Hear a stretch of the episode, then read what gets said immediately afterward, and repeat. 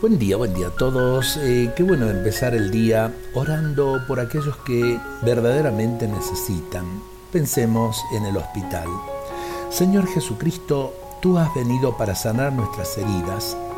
Tú te acercaste a los enfermos, los animaste y curaste sus enfermedades.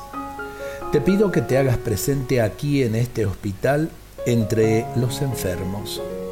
Que tú seas su auténtico médico que a través de los distintos médicos y enfermeras atiendas a los enfermos y los llenes de tu amor redentor.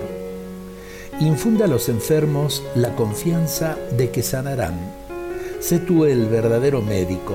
Enséñales que la enfermedad puede abrirles el camino hacia su verdadero yo y hacia Dios, que está más allá de nuestras imágenes.